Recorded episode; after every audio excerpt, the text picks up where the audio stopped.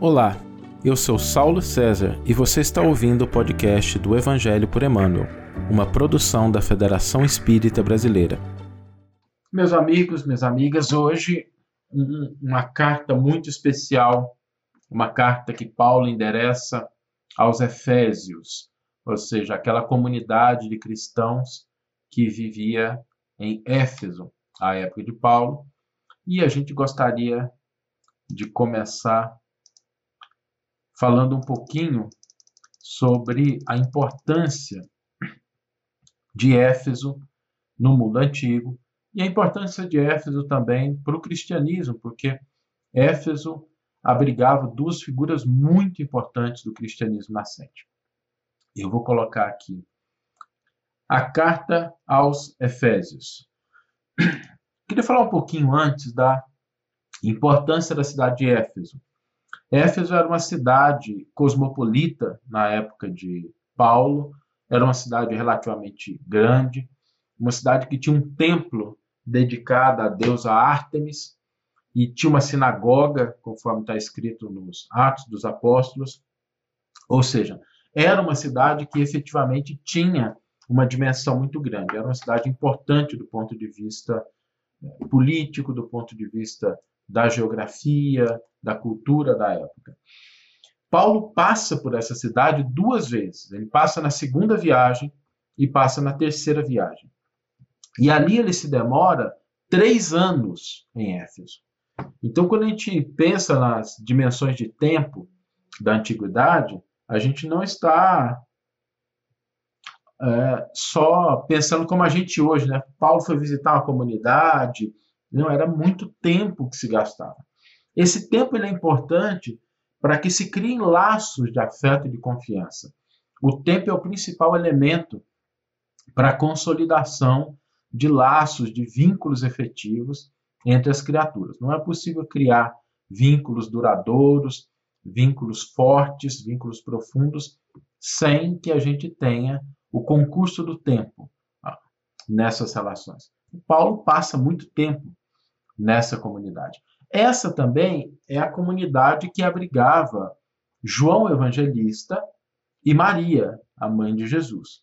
Então era uma cidade que tinha, ao mesmo tempo que um templo judaico, que era a sinagoga, tinha um templo à deusa Ártemis e um templo do cristianismo. Ou seja, vamos usar a palavra templo aqui para colocar em igual nível as três representações que estavam ali. Ou seja, nós temos uma cidade que ela tinha uma diversidade de religiosidade muito grande. E Paulo vai lidar com essa diversidade. E é, muito, é importante a gente falar isso, porque quando a gente entrar um pouquinho nas car na carta aos Efésios, a gente vai entender algumas coisas um pouco diferentes que Paulo coloca nessa carta. Não é uma carta simples, mas a gente começa a entender essa diferença a partir do contexto aonde a comunidade cristã está inserida. Porque o cristianismo ele não se afasta da, do, do cotidiano das pessoas. O cristianismo não é uma proposta exclusiva para os templos. O cristianismo ele dialoga com o contexto cultural, com o contexto histórico, com o contexto social da sua época. De forma que a gente pode esperar um certo ajuste de forma, de ênfase, quando nós temos uma carta que se dirige a uma comunidade marcada pela presença de uma, um culto a uma deusa, uma deusa romana, uma deusa grega, mas também que tinha uma sinagoga. Então, assim, é natural que a gente espere alguma diferença nisso, tá? É mais ou menos assim, se a gente for mandar uma correspondência para nossa mãe, para os nossos familiares, a gente vai falar de determinadas coisas. A gente vai mandar uma correspondência para o trabalho, ainda que trate do mesmo tema, a gente vai utilizar outra forma de falar. E a gente percebe isso dentro das cartas de Paulo, como a gente já comentou em outras lives, são cartas, não são tratados de teologia na acepção teórica, né? São cartas que se dirigem. E essa carta aos Efésios é uma carta que tem muito essa característica. Não é uma carta simples, é uma carta que suscita muitas controvérsias. Hoje, a maioria dos estudiosos considera essa carta como uma carta deuteropaulina. Deuteropaulina significa que eles acham que a carta não é de Paulo. Tá? E existem algumas razões que a gente vai passar por ela. A data dessa carta, ela se situa ali entre o ano 62 e o ano 100, exatamente em função de que alguns estudiosos não consideram essa como sendo uma carta de Paulo e por isso colocam ela lá no final do século I, acreditando que ela teria sido escrita por uma comunidade, por algumas pessoas seguidoras de Paulo, mas não pelo apóstolo dos gentios pessoalmente. Quem considera que essa carta é uma carta de Paulo, coloca aí a data de redação dela, necessariamente tem que ser ali por volta do ano 62 até o ano 67. Então a gente tem esse período aí. Por isso é que essa é uma carta que tem, tem muitas dificuldades. Inclusive porque alguns manuscritos muito importantes que, que nos colocam em contato com o texto, manuscritos antigos em grego, não trazem a inscrição aos Efésios. É uma carta dirigida, mas não tem a indicação de que ela seja aos Efésios.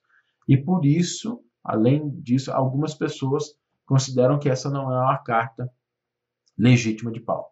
É uma carta interessante porque ela declina qual que é o portador, é um portador tíquico, tíquico e é, tíquico é um personagem, é uma figura que está presente na época de Paulo, é um dos companheiros de Paulo, é alguém que é mencionado em Atos dos Apóstolos. Então, apesar de haver algumas dúvidas, a questão do portador aí remete para que seja uma carta efetivamente escrita de, por Paulo, porque ela trata de, de um personagem que é um personagem que aparece em, em outras cartas de Paulo também.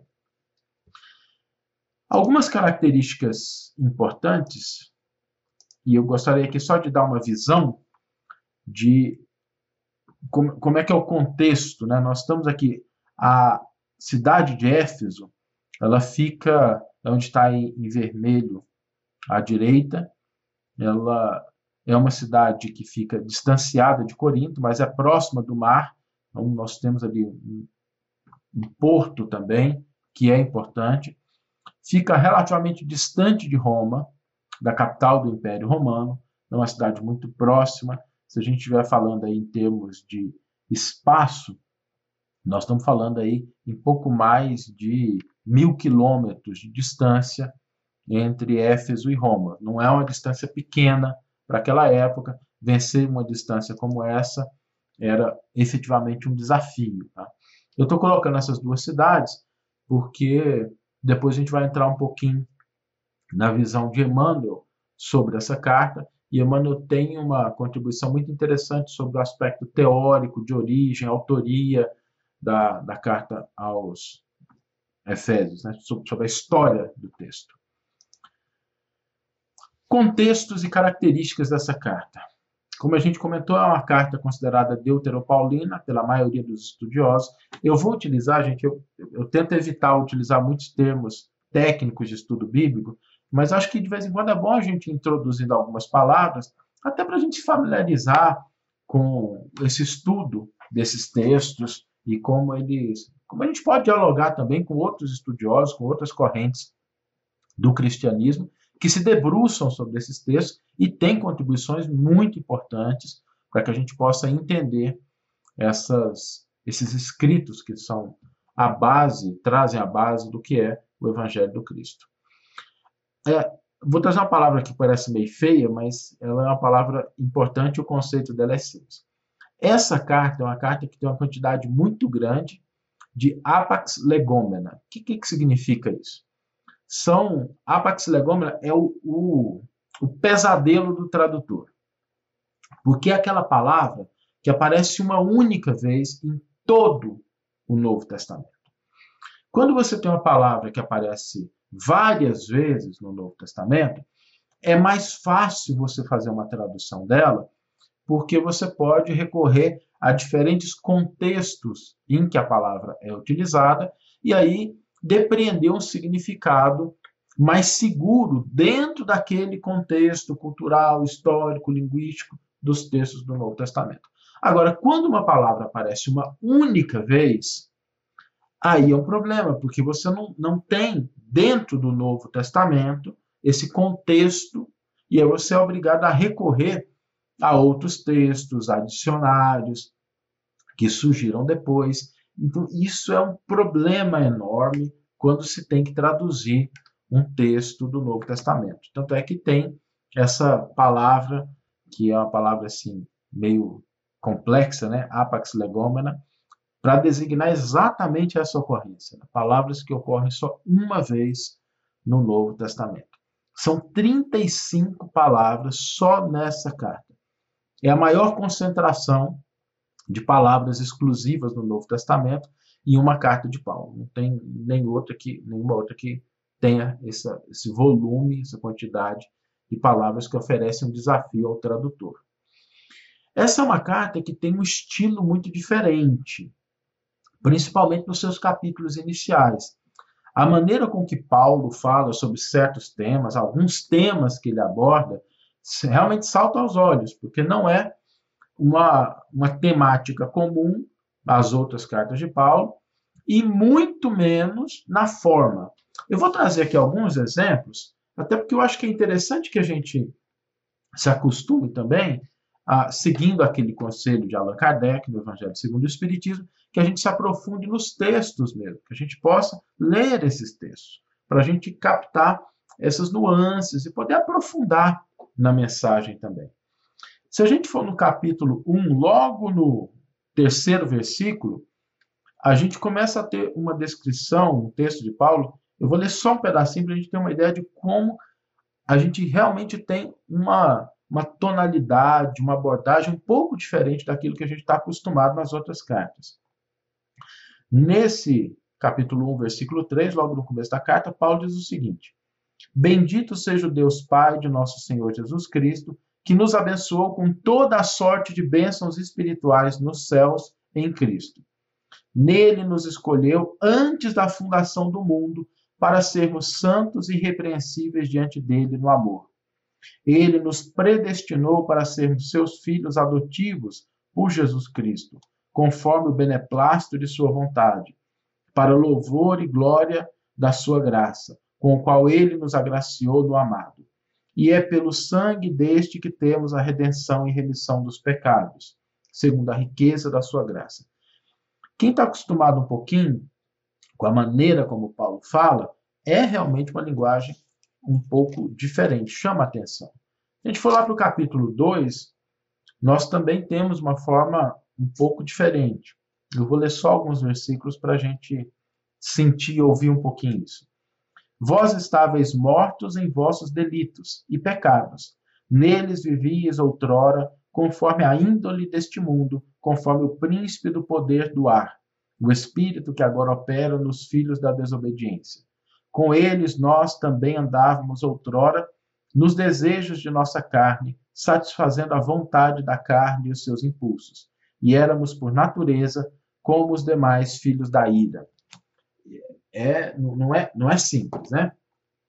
Não é um texto que a gente está muito acostumado. E realmente é um texto que apresenta essa, esse tipo de novidade, esse tipo de abordagem. Essa é uma das razões pelas, qual, pelas quais os estudiosos é, acreditam que essa não seja uma carta de Paulo. Um outro tema que aparece quando a gente lê, a gente lê a carta aos Efésios é uma dependência de Colossenses. Existem muitos temas que são abordados de uma maneira semelhante a Colossenses. A gente vai chegar nessa carta ainda, uma carta que a gente vai estudar mais para frente, mas existe uma similaridade em alguns temas. Não nessa parte mais que a gente leu agora, mas na parte pragmática, a gente vai ver isso mais para frente. E aí isso também leva os estudiosos a achar que essa não é uma carta de Paulo, porque Colossenses também é considerado uma carta deuteropaulina. É, nós vamos entrar agora em algumas características dessa carta que elas difer que ela, que diferem essa carta das cartas anteriores que a gente estudou aqui nas lives. Ao contrário das outras cartas que respondem a questões específicas daquela comunidade, a carta aos Efésios ela trata de questões específicas e pontuais, mas de uma maneira mais geral. É, portanto, uma carta que ela pode ser lida em um maior número de comunidades, porque ela não traz especificidades daquela comunidade. Não que a carta que traga especificidade não possa ser lida, ela também traz aquelas recomendações. Mas Colossenses é uma carta mais geral. E ela tem um conjunto proporcional muito maior de recomendações práticas. Prática mesmo. Quando eu falo prática, prática. A partir do capítulo 5 dessa carta, a gente tem um monte de recomendações aos filhos, aos pais. Vou colocar aqui para a gente ter uma ideia. A gente tem lá no capítulo 4, pela verdade, amor, amadurecemos e não somos mais crianças. E aí Paulo está retomando um tema que é interessante, que é o processo de amadurecimento que a concepção cristã deve trazer para a criatura. Uma exortação a uma vida nova, exortação a agir como filhos de Deus. Aí tem algumas recomendações bastante curiosas, porque é uma recomendação das esposas em relação aos esposos, dos esposos em relação às esposas, e aí existe uma metáfora também que era muito comum naquela época, que é considerar a humanidade, a comunidade cristã, como sendo a esposa, a noiva de Cristo, Cristo como sendo o noivo, como sendo o esposo. Essa era uma, uma figura muito comum, aparece com muita frequência no Novo Testamento e no Antigo Testamento também, só que no Antigo Testamento a figura do esposo, do senhor, do marido, é Deus. Então, essa é uma, uma característica dessa forma de falar, a gente já explicou um pouquinho isso em algumas lives para trás. A gente tem deveres dos filhos, deveres dos pais, deveres dos servos, deveres do Senhor. E aí depois fortalecimento no Senhor para enfrentar os dias maus, que é interessante, que é vale a pena a gente dar uma olhada nesses versículos, principalmente para os momentos que a gente está vivendo, para que a gente possa também buscar se fortalecer. E depois ele encerra como deve ser sempre estar, como deve sempre estar um cristão, qual é a postura do cristão. Então é uma carta que merece a, a reflexão. Eu recomendaria que quem tiver tempo, quem tiver interesse, quem tiver aí na, na quarentena, né, que a gente está todo mundo em casa nessa época, ou pelo menos a maioria das pessoas, muitos profissionais de saúde não estão em casa, mas quem estiver em casa, se estivessem procurando alguma coisa para fazer, eu recomendo dar uma lida nessa carta, se não nela inteira, pelo menos nesses capítulo 6, versículo, capítulo 5 até o final do capítulo 6, é um texto curto. Eu queria agora entrar na contribuição de Emmanuel para o entendimento desse texto, trazendo os aspectos históricos que estão presentes.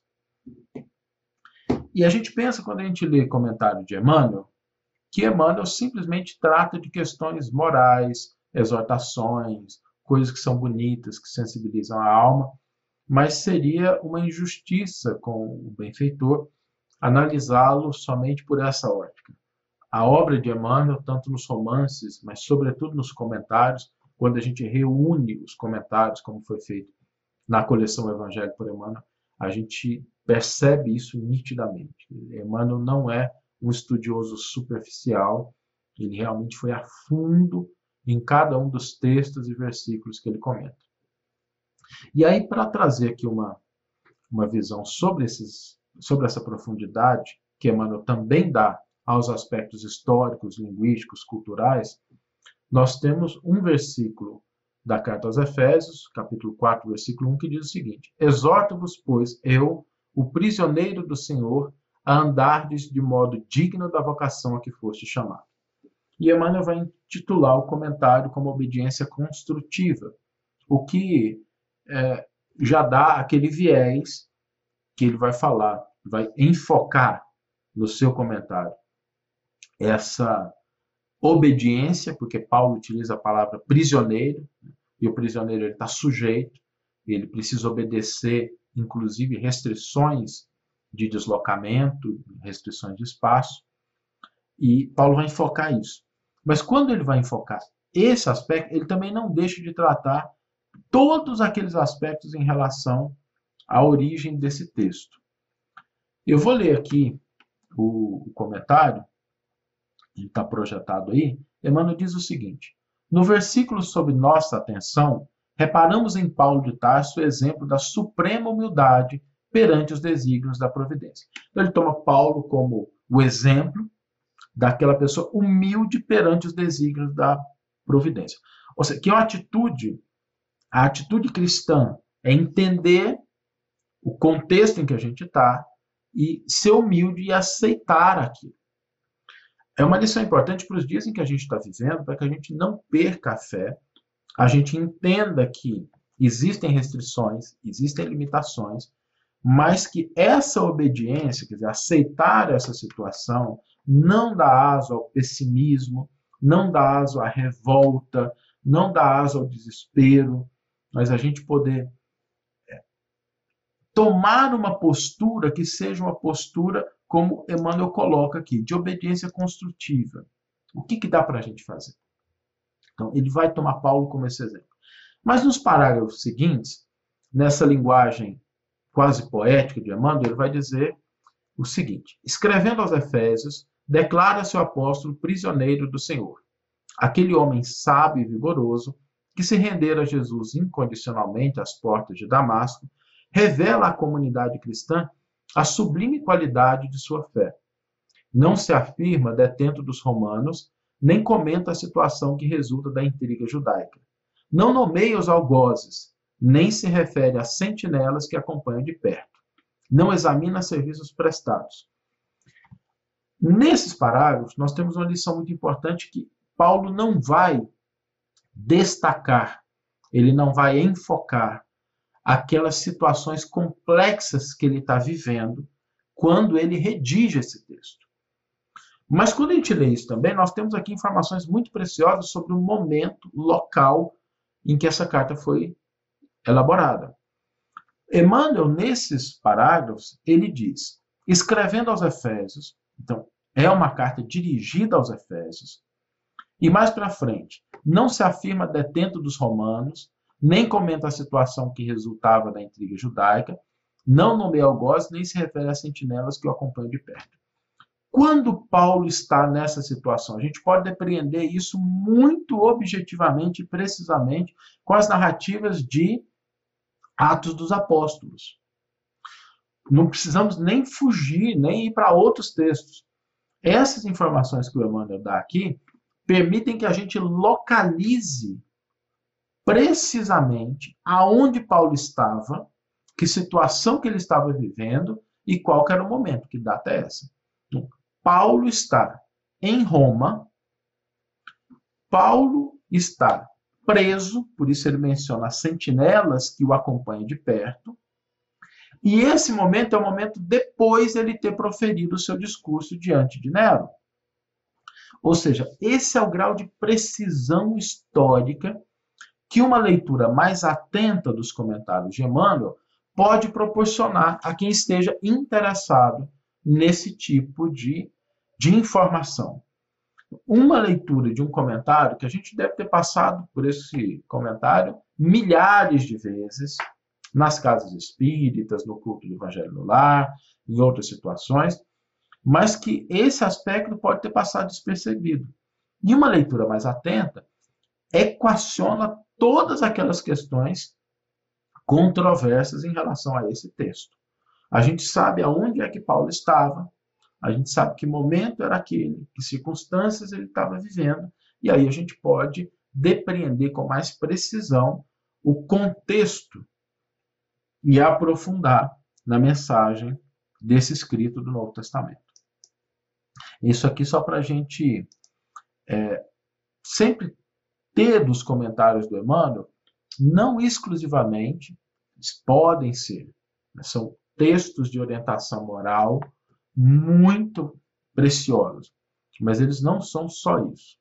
Eles também são uma fonte de informação linguística, cultural. Por que isso? Porque o Emmanuel estudou essas coisas.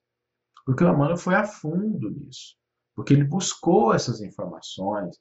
A leitura do Novo Testamento, o estudo do Novo Testamento para um benfeitor da estatura de Emmanuel, não é algo superficial.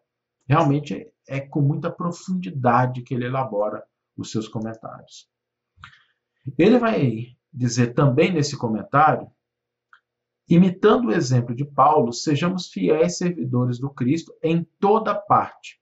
Somente assim abandonaremos a caverna da impulsividade primitiva, colocando-nos a caminho do mundo melhor. E é curioso, porque aqui ele vai endereçar também aqueles temas da carta aos Efésios que tratam das diversas posições em que o espírito está no seu processo evolutivo. Ora, nós estamos como servos, ora como senhores, ora como detentor de autoridade, ora estamos como filhos, ora como pais, ora somos esposos, temos os papéis de esposas. E em todas essas circunstâncias, nós temos a oportunidade de ir burilando a nossa impulsividade. Por que isso? Porque às vezes, dentro de um determinado contexto, a gente já conquistou a autodisciplina, o autoconhecimento, a gente já tem a, o controle das nossas emoções para que a gente não se perca.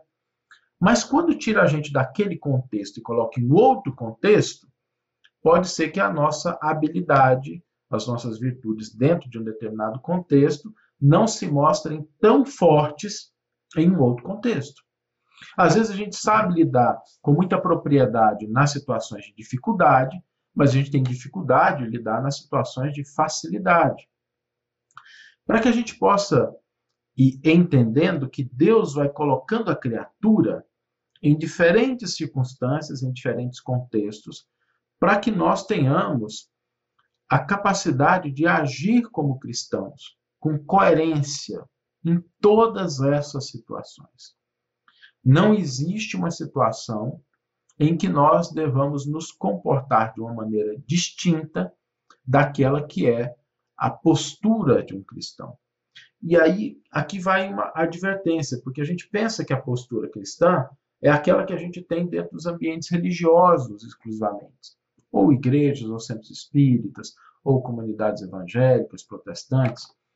Mas, infelizmente, algumas pessoas vão para esses contextos e se comportam de uma maneira quase artificial, imaginando que ali tem que representar um determinado papel. Quando o objetivo é exatamente o contrário, é que a gente desenvolva habilidades, posturas, virtudes que a gente possa empregar em qualquer situação em que nós estamos, em qualquer momento, em qualquer circunstância. Esse é o desafio do fiel servidor do Cristo. Não é simplesmente o desafio de fazer alguma coisa em alguns locais por algum tempo. É que a gente seja efetivamente cristão em todos os momentos da nossa vida.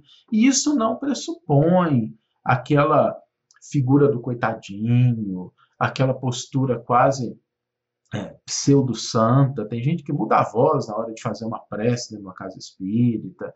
Então, assim, não é disso. Não é dessas expressões exteriores que a proposta cristã é, nos convoca, nos pede. Né?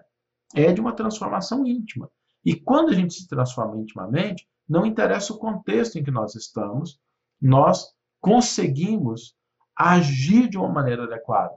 O exemplo de Paulo é o exemplo. Ele estava numa situação complicada. A gente pensa numa quarentena agora, que é uma situação difícil. Paulo estava numa situação muito pior, porque ele estava preso. Ele estava numa cadeia, na prisão domiciliar. E por pouco que ele não sai dessa situação com vida. Então, dentro desses contextos, é possível também ter uma atitude legitimamente cristã. Eu vou trazer aqui também mais um versículo. Eu gosto muito desse versículo porque Emmanuel faz dois comentários sobre ele e eu gostaria de aprofundar um pouquinho porque Emmanuel nos ajuda a entender esses dois versículos da carta aos Efésios. O versículo é de uma daquelas partes um pouquinho complicadas, que é difícil às vezes a gente entender, não é à toa que o Emmanuel comenta esse versículo, ou seja, como se ele estivesse legitimando aquela parte que a maioria dos estudiosos considera como não sendo autenticamente de Paulo, mas quando ele comenta isso, ele dá o endereço dizendo que, olha, realmente aqui eu, eu estou diante de um texto que merece a nossa reflexão como um texto que expressa o Evangelho do Cristo. O versículo 10 do capítulo 2 de Efésios diz o seguinte: Pois somos criaturas dele, criados em Cristo Jesus para as boas obras que Deus já antes preparara para que nela andássemos. E é, é interessante porque Paulo dá uma dimensão de tempo aqui. E ele comenta que com Jesus nós temos uma preparação para agir de uma forma que já é a forma que Deus esperava que nós agíssemos.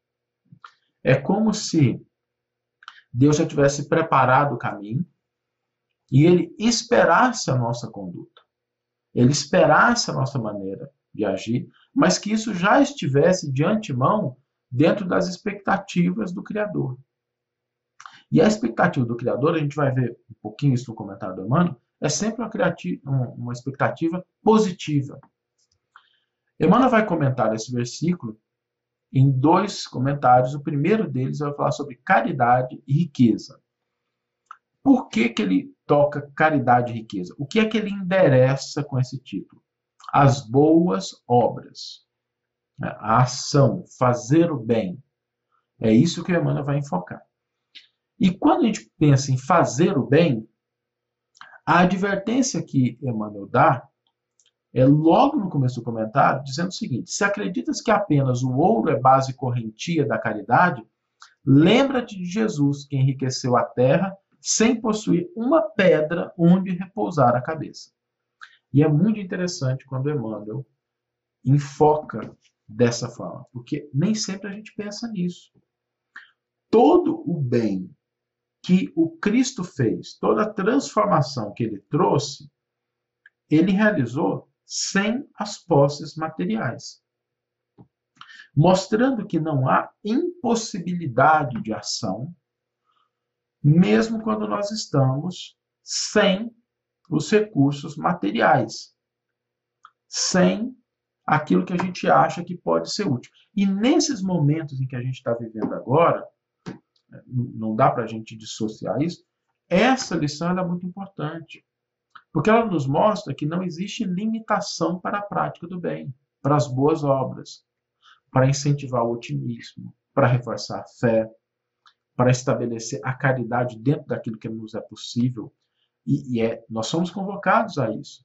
A caridade nas redes sociais, em relação ao que a gente coloca, a caridade em relação aos nossos relacionamentos dentro do lar, e a gente tem aí uma proposta que é a gente entender que não existe limite. Jesus transformou a feição da humanidade sem o concurso de muitas daquelas coisas que a gente pode achar que são importantes. Sem o poder político, sem a autoridade política, sem os bens materiais, sem recurso bélico de qualquer natureza, e mesmo assim ele é, transformou.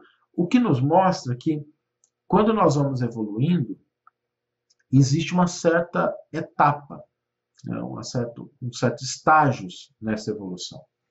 Lidar com as coisas materiais é o primeiro passo. Lidar com a riqueza, lidar com as posses, lidar com o ouro, né, para usar a palavra que o Emmanuel coloca, é o primeiro passo. Porque se a gente não consegue lidar com aquilo que é concreto, nós não vamos conseguir lidar com as coisas que são mais espirituais. E algumas pessoas, às vezes, desdenham os bens materiais como se o objetivo da espiritualização fosse a gente simplesmente fugir dos bens materiais. E aí a gente não consegue administrar os bens materiais, mas a gente cultiva a maledicência, a gente cultiva a inveja, a gente cultiva a crítica destrutiva. Ou seja, a gente desdenha uma coisa porque acha que aquilo é ruim, mas não consegue trabalhar o aspecto espiritual. É o estágio, é como a criança. A criança começa lidando primeiro com as coisas concretas. É preciso, importante a gente lidar com o nosso corpo físico, com a nossa casa, com as coisas que estão à nossa volta, para que a gente possa, então, saber também cuidar das coisas espirituais. Porque sem uma coisa, a gente não desenvolve a habilidade para lidar com as coisas espirituais, que são coisas muito mais fluidas. O nosso estado emocional, o nosso nível de fé, de confiança, às vezes pode ser abalado de uma hora para outra por uma circunstância que coloca a gente numa situação de desespero, de angústia, que a gente não, não se preparou para enfrentar, para fortalecer. Esse fortalecimento, esse desenvolvimento, faz parte de um crescimento da criatura no âmbito íntimo dela. Então, é preciso que a gente saiba lidar com as coisas materiais, para que a gente também desenvolva como lidar com as coisas espirituais. Não há uma dicotomia entre elas. E a ausência de coisas materiais não nos impede de fazer o bem. Não nos impede de oferecer algo de positivo dentro do contexto em que a gente está inserido. O outro comentário do Emmanuel sobre o mesmo versículo se intitula Diante dos Homens. E ele também vai enfocar essa questão das boas obras que Deus já preparara para que nelas andássemos.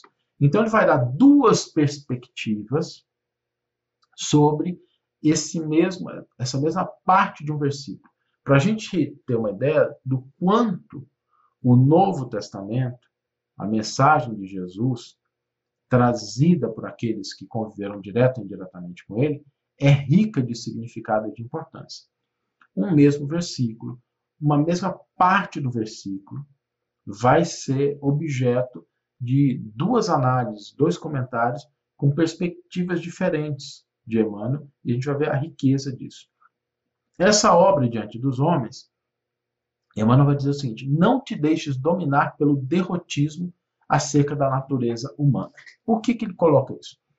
Porque às vezes, e aqui o derrotismo pode ser é, o derrotismo sobre qualquer coisa inclusive da situação que a gente está vivendo, de muitas pessoas estarem cedendo espaço a essa mentalidade do derrotismo, de que as coisas não vão melhorar. Essa crise vai passar. Nós já enfrentamos crises muito piores na história da humanidade. Mas hoje, graças a Deus, com a tecnologia de comunicação, os governos podem melhor se preparar, para enfrentar. As pessoas podem se informar melhor, a informação flui de uma maneira muito mais rápida, e aquilo que poderia ser uma grande tragédia na humanidade tem seus impactos minimizados em função dessa possibilidade que a gente tem. E que, mesmo estando em casa, a gente não deixa de ter a oportunidade de estar crescendo, de estar aprendendo, de estar se desenvolvendo. Eu lembro da gripe espanhola, que assolou a segunda década né, do século passado, que matou mais do que 50 milhões de pessoas no mundo. Só no Brasil, a gripe espanhola matou mais pessoas do que provavelmente o coronavírus vai matar no mundo. Na gripe espanhola, morreram figuras ilustres como Eurípides Barçanufo, Eurípides Barçanufo desencarnou em função do contágio com a gripe espanhola. Mas por que, que ele desencarnou? Porque ele estava cuidando das pessoas. Ele foi para a linha de frente, ele foi cuidar das pessoas, como milhares de pessoas que a gente conhece, que são pessoas que estão atuando dentro dos hospitais e que estão ajudando a, aqueles que estão passando pela problemática, pela enfermidade, a se recuperar o mais rápido possível. Então, quando Emmanuel vai comentar esse versículo, ele vai dizer o seguinte: a nossa atitude cristã, a nossa atitude no bem, ela não pode ser precedida pela atitude do derrotismo, do pessimismo. Porque quando a gente internaliza essa atitude, a gente limita a nossa capacidade de ação diante dos homens, porque a gente se retrai. Tem uma frase que a gente sempre gosta de usar, que é o seguinte: se você acha que não pode, você já deu a última palavra. Se você acha que pode, você já deu a primeira. Não é a última, tem muita coisa para fazer. Mas se você acha que não pode, já deu a última palavra, porque a partir daí as realizações elas se tornam limitadas. E Emmanuel vai nos convidar também a uma reflexão em relação ao que a gente esperar das outras pessoas. Nem sempre as ações isoladas de um indivíduo são as melhores que se devem esperar dele. Mas o homem, visto no conjunto da humanidade, é um ser dotado com todos os recursos virtuais dos entes superiores em trânsito para a angelitude. O ser humano, modelo, o padrão, estereótipo ser humano, ele conserva em si mesmo esses, esses germes, essas sementes da angelitude, que precisam do ambiente correto para germinar, para se desenvolver. Essa maneira de enxergar a realidade, as pessoas que estão à nossa volta, faz com que nós adotemos uma postura naquilo que nos compete realizar diferente. Porque passa a ser uma atitude otimista, passa a ser uma atitude positiva, passa a ser uma atitude de ação. A ação diante dos homens, as obras, é aquilo que vai proporcionar esse desenvolvimento, esse afloramento do que existe de positivo dentro de cada um de nós. E Emmanuel vai encerrar esse comentário com um conjunto de, de, frases, de afirmações, na verdade não desse comentário, mas falando sobre a carta aos Efésios, ele vai dizer o seguinte: observa a tua boa parte e lembra que podes dilatá-la ao infinito. Não é limitação, a limitação ela não está na natureza. Ela está naquilo que nós estabelecemos como limites para nós mesmos. Observa a tua boa parte e lembra que podes dilatá-la ao infinito. Não intentes destruir milênios de treva de um momento para outro. Vale-te do esforço do autoaperfeiçoamento cada dia. Persiste em aprender com o mestre do amor e da renúncia. Não nos esqueçamos de que a graça divina ocupará o nosso espaço individual na medida do nosso crescimento real nos dons do Cristo. Somos nós é que delimitamos o quanto nós podemos dilatar a nossa capacidade de fazer o bem. Quando nós reconhecemos isso, e por isso a carta aos Efésios ela é cheia de recomendações práticas em qualquer situação em que a gente está, é que nós temos a possibilidade de aprender em qualquer situação, em qualquer contexto, a fazer o bem e ampliar a nossa capacidade de fazer o bem. A partir do momento em que a gente se autodesenvolve, em que a gente cresce, em que a gente amplia a nossa capacidade de pensar, de agir, de sentir com Cristo e com Deus. Nós vamos ver agora uma pergunta que foi feita pela Luciene Dileta Bernardes. Essa carta tem na Bíblia? Sim, Luciane, essa é uma carta que está na Bíblia, é uma carta que faz parte das cartas paulinas, você pode encontrá-la lá. A gente recomenda ler a carta, é uma carta muito bonita. Não se assuste muito com, às vezes, a linguagem inicial, é uma carta um pouco diferente. Mas uma recomendação que eu sempre dou para quem for ler as cartas de Paulo é assim: comece e termina. Leia a carta inteira. Não principalmente se for a primeira vez que você estiver lendo. Leia a carta inteira, não pare, tenha uma visão global da carta, e aí depois aprofunde algum versículo, alguma passagem. Mas primeiro, para quem está começando, para quem vai ler pela primeira vez, leia a carta inteira. Né? A Flávia Teodoro está dizendo o seguinte: Ô Flávia, tudo bem? Um grande abraço. Ainda bem que temos Emmanuel para nos orientar. De fato, né? eu posso dizer com com muita tranquilidade que é, Emmanuel é um grande instrutor para que nós aprendamos a tirar desses textos a sua essência espiritual. A coleção Evangelho por Emmanuel é o livro que eu gostaria de ter quando eu comecei a estudar o Novo Testamento. Eu acho que a espiritualidade fala assim, né? nada é de graça. Né? Se você quer, então vai trabalhar, monta uma equipe, faz, porque hoje para a gente entender essas obras, os comentários de Emmanuel nos auxiliam grandemente para que a gente não se perca nesses emaranhados que às vezes parecem absurdos, parecem difíceis de entender. É, a Fátima Soares está dizendo o seguinte: Paulo tinha essa preocupação, ele dava conselhos práticos. Exatamente, Fátima. E é assim que a gente deve ler essas cartas, como conselhos práticos, conselhos que são direcionados ao nosso cotidiano, à nossa vida. Eu volto a reforçar nessa carta, se alguém tiver a oportunidade, leia a carta naquela parte que fala aos os filhos, os pais, os esposos, os servos, os senhores. A gente vai ver ali a recomendação de Paulo para essas questões do nosso cotidiano.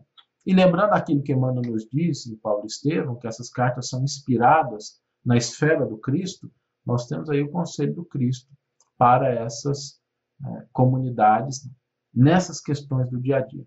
Então, se você estiver lendo, deixe um comentário no vídeo, coloque no Facebook do Evangelho por Emmanuel. A gente está transmitindo através dos canais do YouTube, da FEB TV, da FEB, e que a gente deixe os comentários para que a gente possa entender como é que as pessoas estão lendo essas cartas, o que, que elas estão achando desse texto, e aí a gente pode ir esclarecendo alguma dúvida, abordando. Quem sabe a gente faça uma live só para responder perguntas das pessoas que estão acompanhando, que vão deixando lá nos comentários, para que a gente possa aprofundar nesses textos. O, o Marcelo fez uma, o Marcelo Souto fez uma pergunta aqui, que eu queria encerrar com ela. Eu gostei muito da pergunta e eu queria encerrar com ela. Ele pergunta o seguinte: Caro Saulo, qual seria o maior desafio do cristão nos tempos de Paulo e proporcionalmente qual seria nosso maior desafio hoje para mantermos essa fidelidade a Jesus? Marcelo, o desafio no tempo de Paulo é o mesmo desafio de hoje. É o desafio da gente lidar com a adversidade, mantendo a fé, mantendo a confiança, mantendo a esperança de que o futuro que nos aguarda é um futuro melhor. Se a gente manter um padrão de conduta, um padrão interno de emoções harmonizados com Cristo. A vida do Cristo é o grande exemplo para a gente. Jesus não viveu sem adversidade. Ele não foi compreendido. Ele foi perseguido. Ele foi chicoteado. Ele foi crucificado. E a atitude do Cristo diante de situações tão adversas quanto essa é que deve servir para a gente de exemplo, é o nosso maior desafio para que a gente não ceda espaço ao desespero, ao desânimo, ao pessimismo, para que a gente continue agindo no limite das nossas possibilidades, fazendo bem, espalhando a paz, ainda que seja dentro do nosso próprio lar, com uma oração que a gente faça com uma frequência para as pessoas, para o mundo, mas que a gente aprenda a utilizar o nosso tempo em favor do nosso crescimento e de uma sociedade de paz. Os primeiros cristãos, eles aprenderam essa lição de Jesus e por isso eles entravam nas arenas. E eu falo isso porque a gente às vezes acha que a nossa vida é difícil. Imagina naquela época, você entrar numa arena às vezes com esposa, com filhos, com crianças que seriam mortos, e eles entravam cantando, porque eles tinham uma confiança no porvir uma confiança no amanhã, que era uma confiança que dava para eles condição de lidar com aquela situação extremamente adversa, mantendo a serenidade, mantendo a paz, mantendo a confiança.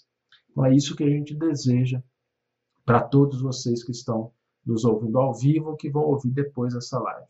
Que a gente mantenha essa fidelidade, construindo no nosso íntimo a certeza de que as dificuldades sempre passam, mas as lições que a gente aprende, essas são patrimônio do ser imortal que cada um de nós é. Para saber mais, acesse o canal da FEB TV no YouTube, Instagram e Facebook, e o canal do Evangelho por Emmanuel no Facebook e Instagram. Um grande abraço.